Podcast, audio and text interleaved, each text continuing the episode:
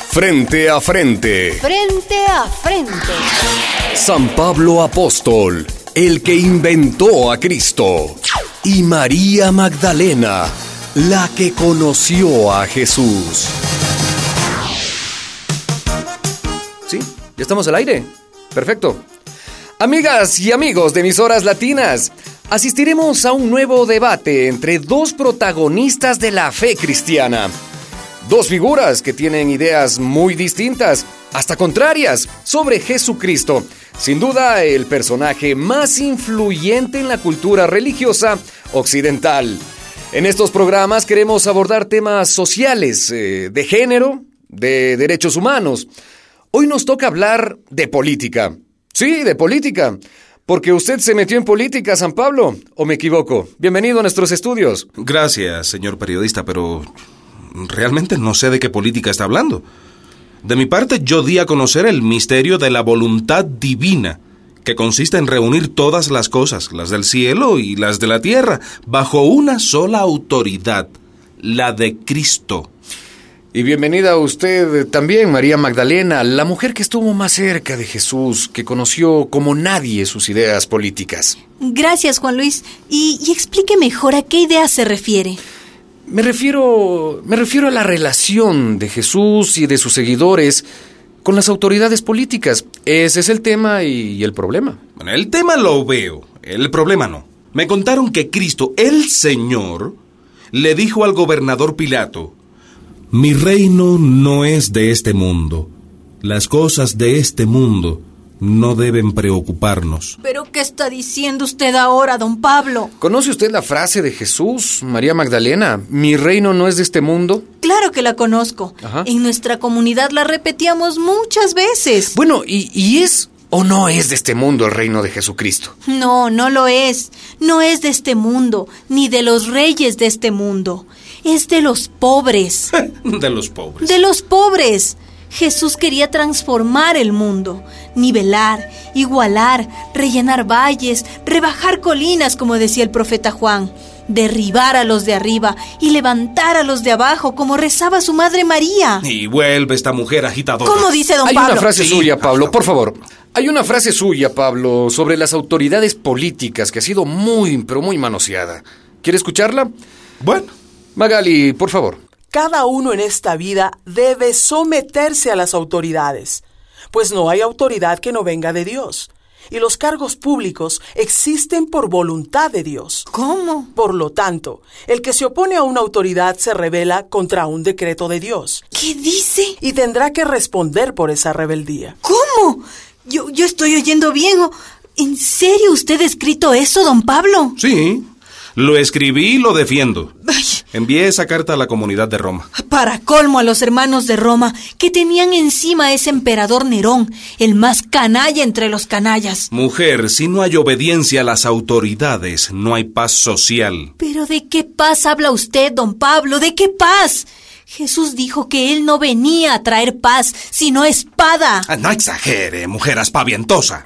Don Pablo. Para que la religión avance hay que estar a bien con la autoridad política. Pero ¿cómo puede usted decir eso? Si Moisés le hubiera hecho caso, todavía estaban nuestros abuelos en Egipto. ¿Mm? ¿Y los rebeldes macabeos? ¿Y todos los patriotas de nuestro pueblo? Convengamos en algo, María Magdalena. ¿En ¿eh? qué? Los reyes, los gobernantes, ¿son puestos o no por Dios? Por el diablo serán puestos. Dígame, don Pablo, ¿quiénes eran las autoridades en Israel cuando usted y yo vivíamos ahí? ¿Ah? El tetrarca Herodes Antipas, tan cruel como su padre, que ordenó cortarle la cabeza a Juan el Bautizador. Puesto por Dios. Puesto por Dios. Había que obedecerlo entonces. Yo creo que usted está exagerando, por favor. Exagerando. Me quedo corta. ¿Sabe qué decía Jesús de los reyes de este mundo? A Herodes lo llamó zorro y no le dirigió la palabra. A los jefes de las naciones los llamaba tiranos y a los jefes religiosos los llamaba hijos de p. No, no, no, no ponga ese silbato, que Jesús así los llamaba, hijos de puta, y que las putas me perdonen, no es nada contra ellas. María, por favor, lo que pasa es que la ley de comunicación nos prohíbe malas palabras al aire. Pues así hablaba Jesús de las autoridades, hijos de prostitución, así está bien. ¿Sí? Raza de víboras. Por eso lo mataron, porque él se rebeló contra las autoridades injustas. Si Jesús le hubiera hecho caso a usted, don Pablo, habría muerto en su cama, no lo habrían matado. Y usted seguiría montado en el caballito ese. Sin ofender, María Magdalena, sin ofender. Emisoras Latinas, la emisora de las causas justas. Participa y llámanos al 000 144 7272. Frente a frente. Entonces, María Magdalena, usted dice que Jesús fue un rebelde frente al poder. Siempre, hasta el final. Lo decía en la tabla esa que clavaron en la cruz. Sentenciado por rebeldía. A mí me dijeron que Cristo dijo, al César lo del César y a Dios lo de Dios. Le dijeron, le dijeron. Pero usted no estuvo ahí. Yo sí. A usted le contaron mal lo que Jesús dijo. Yo me acuerdo muy bien cuando aquellas autoridades vinieron a tentarlo con una moneda que tenía grabada la cara del emperador romano. Nuestro país está bajo el dominio de Roma. Todos los israelitas estamos bajo el dominio del César de Roma. Estarás tú, yo no. Yo no doblo la rodilla ante ese tal Tiberio ni ante ningún hombre. Tiberio es el César. Y el César es la autoridad suprema en la tierra. Tiberio es un hombre como tú y como yo. Y la única autoridad es la del cielo. El único jefe, el único emperador es Dios, no hay otro. Nadie en este mundo tiene derecho a llamarse rey ni padre porque hay uno solo, el de arriba. Y todos los demás somos hermanos y valemos lo mismo. Y ahí comenzaron ellos con la misma cantaleta de usted, don Pablo. ¿Cómo puedes hablar así? Los gobiernos son puestos por Dios. Los gobernantes hacen las veces de Dios para el pueblo. No me digas. Mira tú, lo que es los gobernantes de por acá no hacen otra cosa que abusar del pueblo y cargarnos con impuestos y más impuestos para chuparnos el poco dinero que nos queda. Y no lo vamos a tolerar. Y después todavía tienen el descaro de llamarse bienhechores del país. Mide tus palabras, Nazareno. El que se revela contra el César, se revela contra Dios. Al contrario, paisano, el que se hace amigo del César se hace enemigo de Dios. No se puede servir a dos señores, o con Dios o con el César. ¿Con Dios o con el César? Bueno, nuestra audiencia se dará cuenta que aquí hay dos posiciones enfrentadas. Y bien enfrentadas. Sí, la verdad no veo cómo acercarlas. Tal vez algún oyente nos ayude. ¿Aló? ¿Quién y desde dónde nos llama? Soy chileno, po. Y le pregunto a Pablo, ¿qué debíamos hacer nosotros? ¿Obedecer a Pinochet? Usted me ha decepcionado, Pablo. Eh, Yo creía que usted era un apóstol de Jesucristo y resulta que es un vendido, un traidor al Evangelio.